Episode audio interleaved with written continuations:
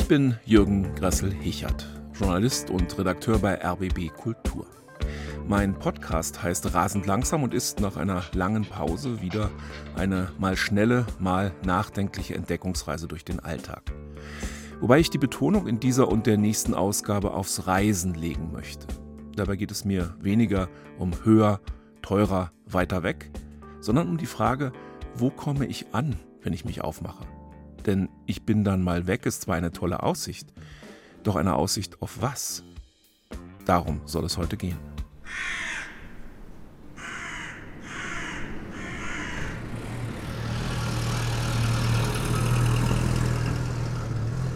Der Blick von oben auf eine gerade erwachende Stadt.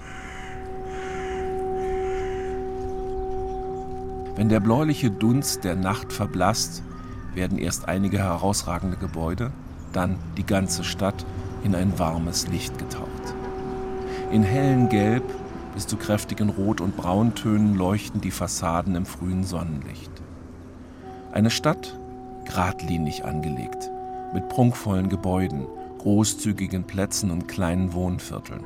Und, wer genauer hinschaut, auch mit etlichen Baustellen und Abbruchhäusern, mit Schäbigkeit neben Luxus und Pomp.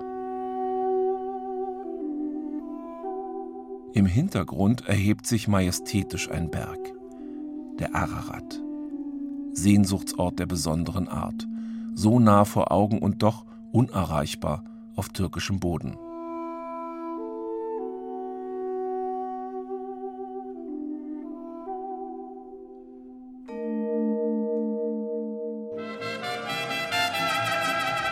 Großer Bahnhof in Guadalajara für einen fast schon legendären Zug. Natürlich darf bei einem Ausflug in diese spezielle Geschichte der Region eine echte Mariachi-Band nicht fehlen. Einsteigen und Vorsicht an der Bahnsteigkante. Vier vollständig restaurierte alte Personenwaggons und eine Diesellok setzen sich langsam in Bewegung Richtung Tequila.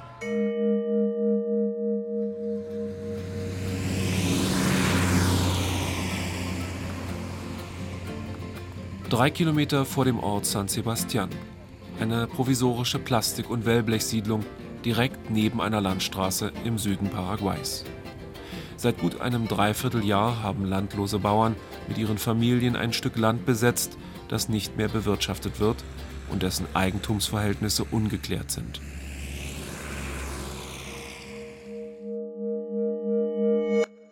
Ich reise ausgesprochen gerne war in Lateinamerika als Reisekorrespondent unterwegs, kenne viele Länder in Europa und viele auch außerhalb unseres sogenannten Kulturkreises. Angefangen hat die Reiselust mit einer sehr weit entfernten Zielvorstellung. An allererster Stelle stand dabei Indien. Hermann Hesse hatte mir als Heranwachsendem den Kopf verdreht mit seinem Siddhartha. Ich las über Gurus und Yogis, beschäftigte mich mit Buddha und Gandhi und fand unsere ganze westliche Zivilisation im reinen Licht, das aus dem Osten kam oder kommen müsste, einfach nur dekadent und eigentlich nicht meine Welt. Der erste Bruch in meinem ungetrübt positiven Blick nach Fernost kam durch einen Herrn, der manche meiner Klassenkameraden aus der Bahn geworfen hatte, Bhagwan oder Osho. Seine Bücher, für mich waren sie damals eine Mischung aus Offenbarung und dem seltsamen Gefühl, dass da irgendwas nicht stimmte. Nein, ich wollte nicht nach Puna und mich der ganz freien Liebe verschreiben. Ich las die ersten kritischen Blicke auf diesen Guru mit seinem Fuhrpark aus Luxuslimousinen. Ich hörte von Gleichaltrigen, die da waren, merkte ihre Enttäuschung über den Widerspruch von Reden und Sein, von der Puna-Elite vor Ort und den Machenschaften hier im damaligen West-Berlin. Meine Sehnsucht nach Puna war damit erst einmal gestillt, ohne dass ich da gewesen war. Meine Sehnsucht nach Indien, die blieb, geriet aber erst einmal in den Hintergrund. Warum wollte ich überhaupt weg? Konnte ich diese Erneuerung, die Siddhartha erlebte, auch anders erreichen? Stimmt es, dass man eigentlich nicht einer Lehre oder einem Lehrer folgen sollte, sondern sich selber? War Indien für mich ein Synonym für Innerlichkeit oder für Kritik am eigenen So-Sein?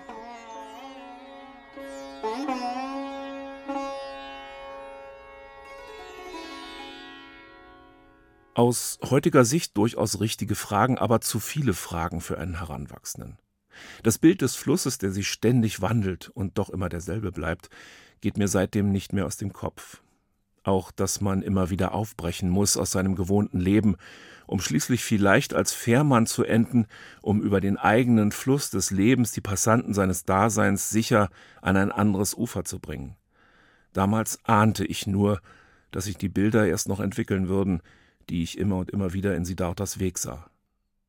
Ich wollte reisen, aber Indien war erstmal abgehakt.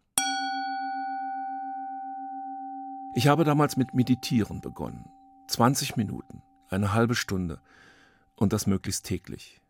Es ist bis heute eine gute Erfahrung. Und ich habe, als ich Publizistik zu studieren begann, so etwas wie ein nicht nur berufliches Motto mit auf den weiteren Weg bekommen. Es war gleich in der Begrüßungsvorlesung. Mein Professor hieß Harry Pross, ein alter publizistischer Haudegen, der gut erzählen, aber auch gut fragen konnte. Und er fragte, gleich zu Beginn, was denn das Wesentliche am Journalismus sei. Dass man Fragen stellt, meinte einer. Und dass man Antworten bekommt. Der Professor nickte wohlwollend. Richtig. Fragen, Antworten und er machte eine schöne lange Pause und Fragen. Das Fragen hört nie auf. Sagte er das oder hörte ich das nur?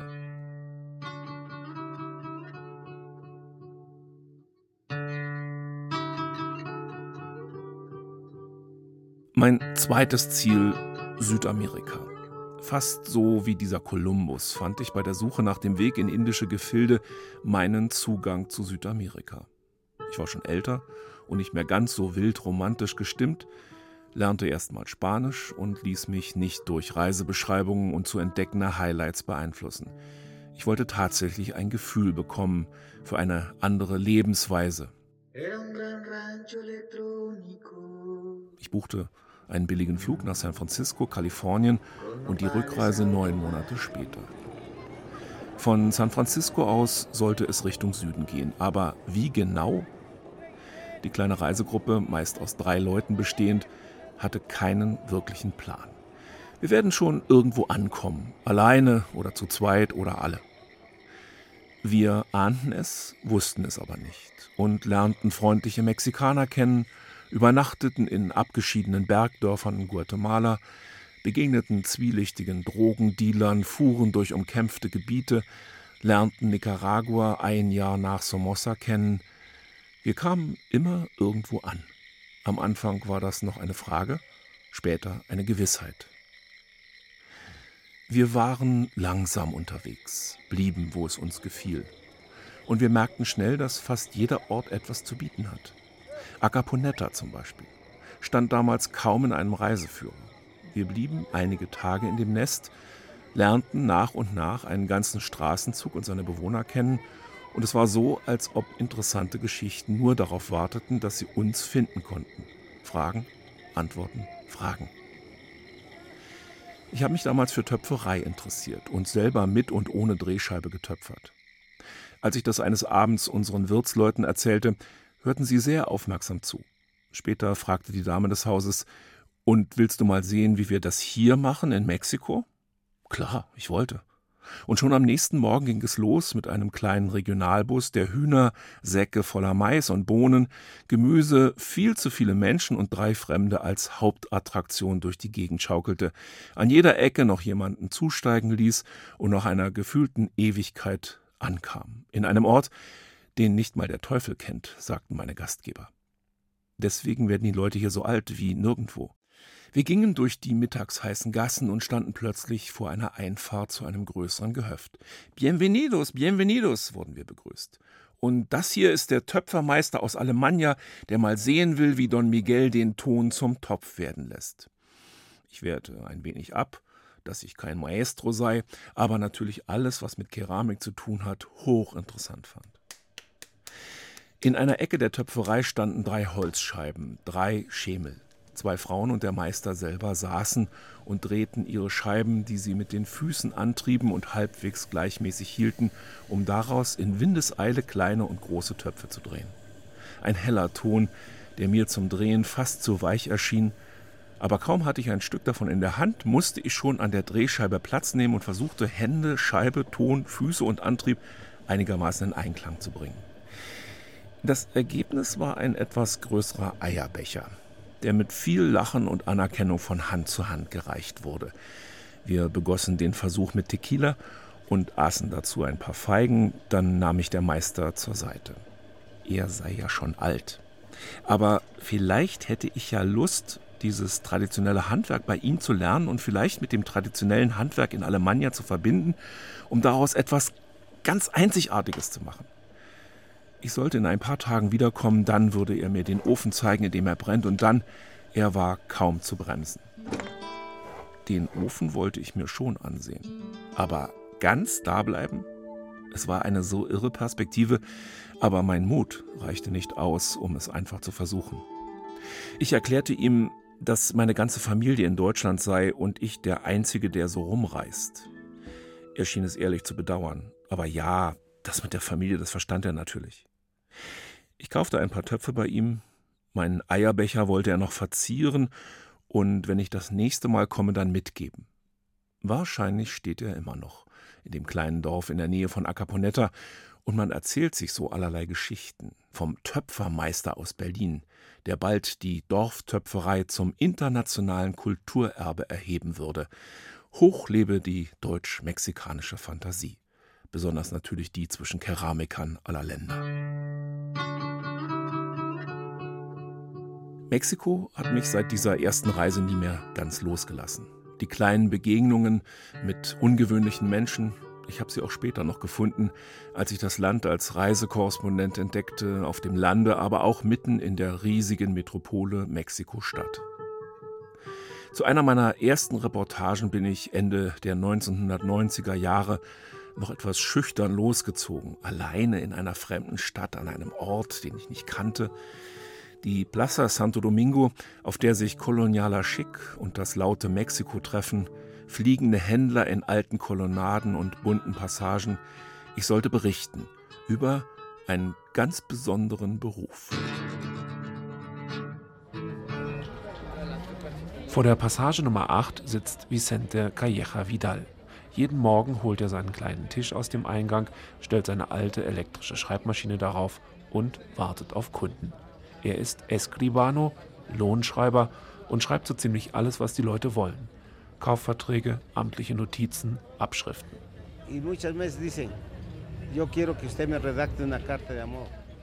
Und oft kommen Leute vorbei, die wollen, dass ich ihnen einen Liebesbrief aufsetze. Fingerspitzengefühl braucht man dazu. Man muss sofort mitkriegen, was der Kunde möchte. Also so psychologisch meine ich. Man muss sofort wissen, was der Klient für Ideen hat. Liebesbriefe selber schreiben, das hat er in seinen fast 30 Berufsjahren immer am liebsten gemacht. Aber leben kann er von diesem einst sehr angesehenen Beruf des Escribanos immer schlechter. Klar, der Computer bedeutet viel Konkurrenz. Er reduziert unsere Arbeit. Viele wollen heute etwas mit dem Computer geschrieben haben, aber wir mit unseren Schreibmaschinen verteidigen uns und zum Glück gibt es ja immer noch Leute, die unsere Arbeit brauchen. Sein Nachbar nickt und wirft die kleine mechanische Presse an, auf der er Visitenkarten druckt. Für ein paar Pesos gibt es hier Unikate zu kaufen. Kitschige Karten können mit persönlichem Text bedruckt werden, aber das Geschäft läuft auch hier nicht gut. Alles wird teurer, sagt Vicente Calleja Vidal. Und dafür, dass er hier sitzen darf unter den Arkaden auf der Plaza de Santo Domingo, muss er viel Miete zahlen. Wie viel genau? Uh, das kann man nicht sagen. Ist schon korrekt der Preis. Aber man muss halt viel zahlen. Es heißt ja, die großen Fische fressen die kleinen. Und dann spannt er ein Blatt Papier ein und schreibt. México, Distrito Federal, respetable pueblo de Alemania. Mexiko-Stadt, hochverehrtes Volk aus Deutschland. Der, der hier spricht, schickt Ihnen auf diesem Wege einen herzlichen Gruß. Ich hoffe, Sie sind mit Ihrer Regierung zufrieden. Wir leiden hier unter einer großen Krise und wir wissen nicht warum. Trotzdem üben wir Escribanos ihr Lohnschreiber, unseren Beruf zufrieden aus. Ich entbiete dem ganzen deutschen Volk meine respektvollen Grüße. Vielen Dank. Alemán. Muchas gracias. Punto.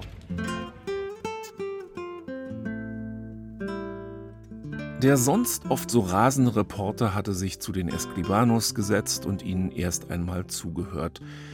Dann nach einem Interview gefragt und erleichtert festgestellt, wie gerne sie von dem, was sie bewegt, erzählten. Ich war lange dort. Länger als man normalerweise für eine solche kurze Reportage rechnen würde. Aber den Platz und seine Lohnschreiber, den habe ich dafür nicht wieder vergessen. Was bringt der andere Blickwinkel für einen selbst? das große Wort Horizonterweiterung, die andere Perspektive. Aber was wäre das? Reisen verrückt die eigenen Maßstäbe. Ich habe hautnah mitbekommen, was für andere Menschen lebenswichtig ist, und es prägt mein Verhalten bis heute. Ich habe Kakaobauern und Kaffeepflanzer gesehen, wie hart sie schuften müssen für einen unsicheren Lohn. Fairer Handel ist für sie eine Überlebensfrage. Und wenn es geht, kaufe ich entsprechend fair gehandelte Bohnen. Ich stellte Fragen, bekam Antworten, manchmal ganze Geschichten zu hören und blieb doch mit wieder neuen Fragen zurück. Und immer wieder muss ich als Reisender und Berichtender erleben, dass mich die Situationen, die ich antreffe, in anderen Ländern fassungslos, mutlos und machtlos zurücklassen. In Kanada zum Beispiel. Ich darf mich für einige Tage mit Mitgliedern verschiedener First Nations treffen. Irgendwann steht das Thema Residential Schools im Raum, jene sogenannten Internatsschulen, in denen Indianerkinder, wie man damals sagte, mit kirchlicher Hilfe zu, wie man damals glaubte, anständigen Mitbürgern umerzogen wurden. Wie war das, frage ich. Am nächsten Tag werde ich mitgenommen zu Menschen, die selbst erlebt haben, was diese Schulen ihnen angetan haben. Anna Manningway erzählt zum Beispiel, was passierte, als sie, oft hungrig, Lebensmittel klaute. Wir haben auch gestohlen, Kartoffeln. Als wir erwischt wurden, haben sie uns alle in eine Halle gesetzt und wir mussten die rohen Kartoffeln essen. Wir wurden alle krank. Sie zwangen uns, die rohen Kartoffeln zu essen.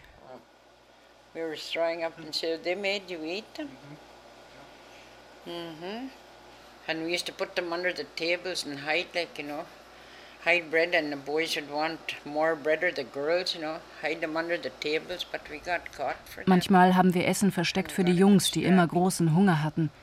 Aber auch da haben sie uns erwischt und geschlagen. Oh. Manchmal hatten wir so großen Hunger, dass wir sogar den Müll aus der Stadt nach Essbarem durchsuchten. Food from the dump. We used to be so hungry.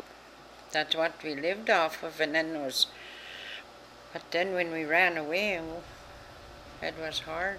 Wir sind dann von der Schule weggerannt. Ich war gerade acht Jahre alt. Meine Schwester war älter.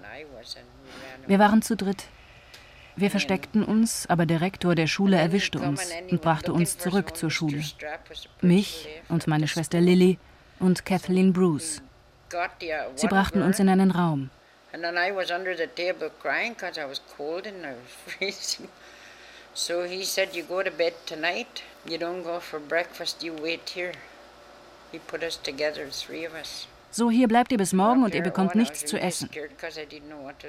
Ich wusste nicht, was passieren würde. Oh, sagte meine Schwester, wir kriegen wahrscheinlich eine ordentliche Tracht Prügel. Aber der Rektor zog uns alle drei nackt aus. Ich war acht, die beiden anderen 13 und 14. Und er stand dann da. Und er lachte uns aus, als wir da standen und schrien. Und zu mir sagte er, du bist noch zu jung. Aber zu meiner Schwester sagte er, du bist gerade richtig. Sister Nemo, he says, you're, you're, you're just the right size. Ein Rektor sagt so etwas. Und dann lagen wir da. Und er schlug uns überall hin, sodass wir zwei oder drei Wochen nicht sitzen konnten.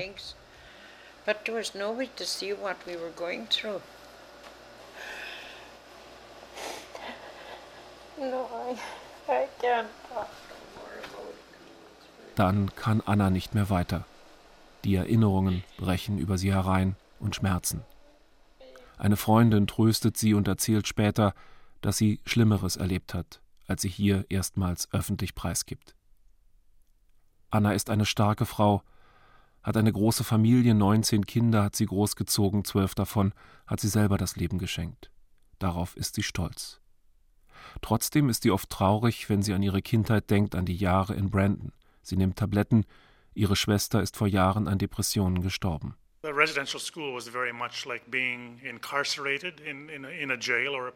Residential Schools waren wie Gefängnisse. Man war da unter Aufsicht, bekam eine Nummer. Und es ging darum, dass man Kultur lernen sollte und wegkommen sollte von der Familie.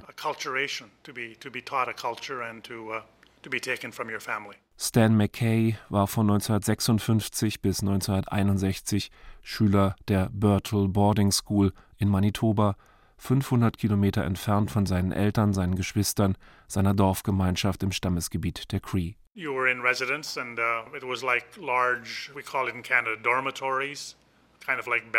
Wir waren in einer Art Wohnheim untergebracht mit großen Schlafräumen, Etagenbetten aus Stahlrohr, wie in Kasernen, mit Licht aus um halb zehn. Und am nächsten Morgen antreten in einer Reihe zum Frühstücken. Dann begann die Schule. Und außerdem hatten wir noch auf einer Schulfarm zu arbeiten. And we also had to work on a farm. There was a farm there that was uh, provided food for the school.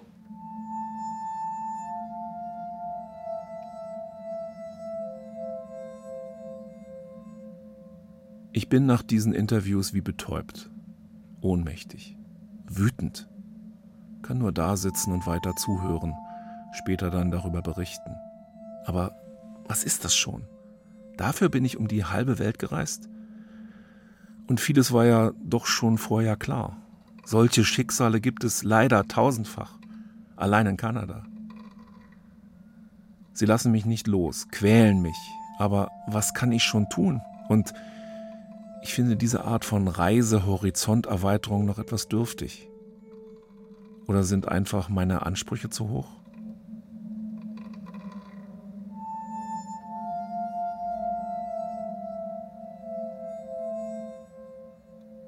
Beim Aufräumen fällt mir mein Siddhartha wieder in die Hände.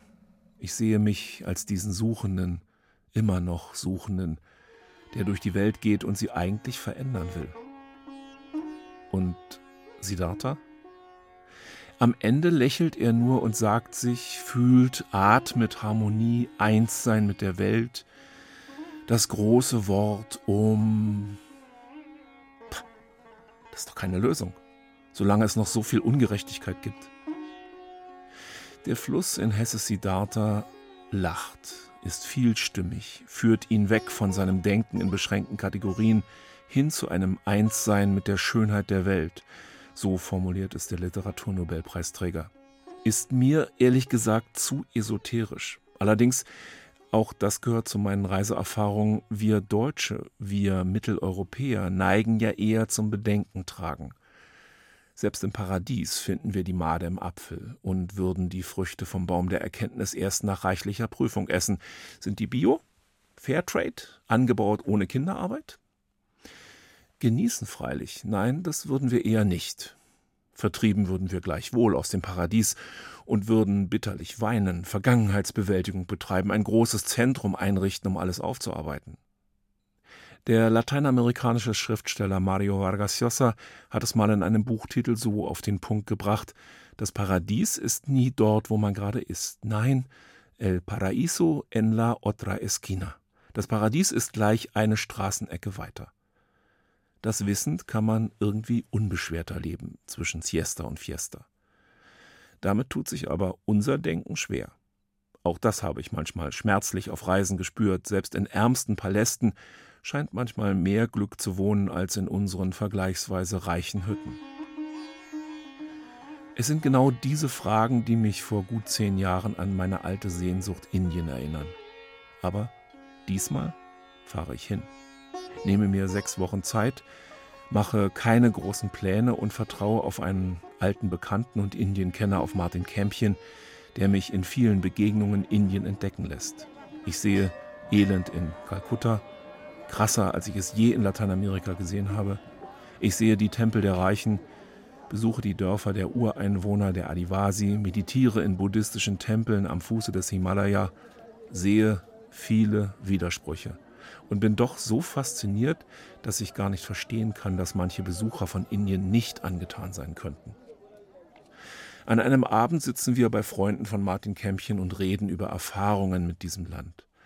Man kann es nur hassen oder lieben. Dazwischen gibt es nichts, meint einer, der schon lange Indien als Heimat sieht. Es verdreht einem das Herz, meint ein anderer, nicht nur den Kopf. Ich sage, man findet hier mehr, als man sucht und weiß gar nicht, ob man und wie man das alles mit nach Hause nehmen kann. Gemeint waren nicht die bunten Tücher und die exotischen Gewürze, sondern beim einfachen Schauen die Lebensweisen und Lebensweisheiten der anderen ihr Entzücken über eine ausreichende Mahlzeit, ihr Mitleid mit einem verstorbenen Nachbarn, ihr Lachen darüber, dass sie sich noch immer über den chaotischen Verkehr und den Dreck auf den Straßen aufregen können, obwohl das Ärgern nichts ändert.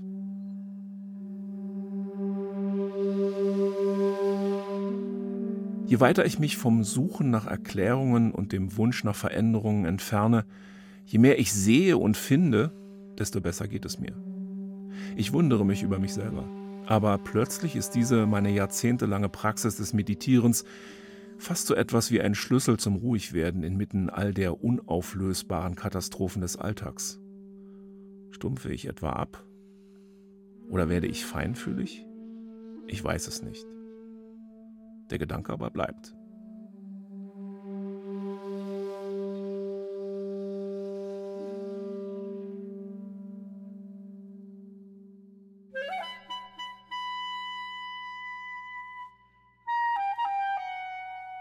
Ich muss an meine bisher letzte große Reise denken nach Israel. Auch so ein Land, das einen nicht wieder loslässt. Innerlich zumindest.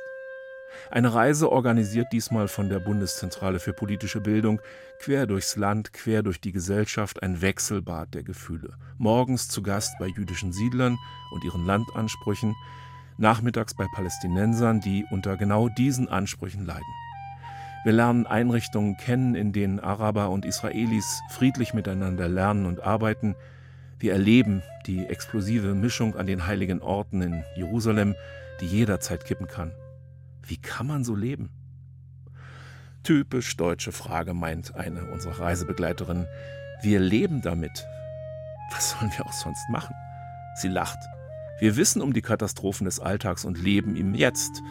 Statt entweder oder denkt man hier oft im Und. Und damit kommt man nicht nur in Israel ziemlich weit. Da gibt es oft nichts zu klären, keine Lösung. Nur das Akzeptieren, dass es so ist, resilient werden, die Kraft in der Familie und in sich selber finden. Wir stehen am Strand von Tel Aviv, wo die einen mit nacktem Oberkörper auch am Sabbat joggen und andere schwarzgewandet zur Synagoge ziehen. Man sieht sich, verachtet sich vielleicht, aber zumindest in dieser Ecke des Landes lebt man mit dem Widerspruch. Das bedingungslose Und wäre die Lösung aller Konflikte, meint die Reiseleiterin. Aber naja, El Paraíso en la otra esquina. Das gilt nicht nur in Lateinamerika. Aber wo genau ist diese andere Straßenecke mit dem vom Erzengel Michael bewachten Eingang zum Paradies?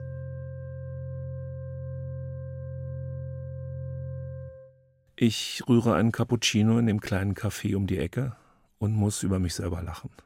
So alt und immer noch auf der Suche. Aber zumindest lachen kann ich darüber. Das war Rasend langsam, eine Art Coming-to-Age-Podcast. Ich bin Jürgen Grassel-Hichert. Und so ganz lege ich meinen Hesse auch in der nächsten Ausgabe nicht beiseite, auch wenn es äußerlich nicht so weit weggeht. Ja, ich reise immer noch gerne aber ich muss nicht mehr überall hin und man kann auch reisen, ohne einen Fuß vor die Tür zu setzen.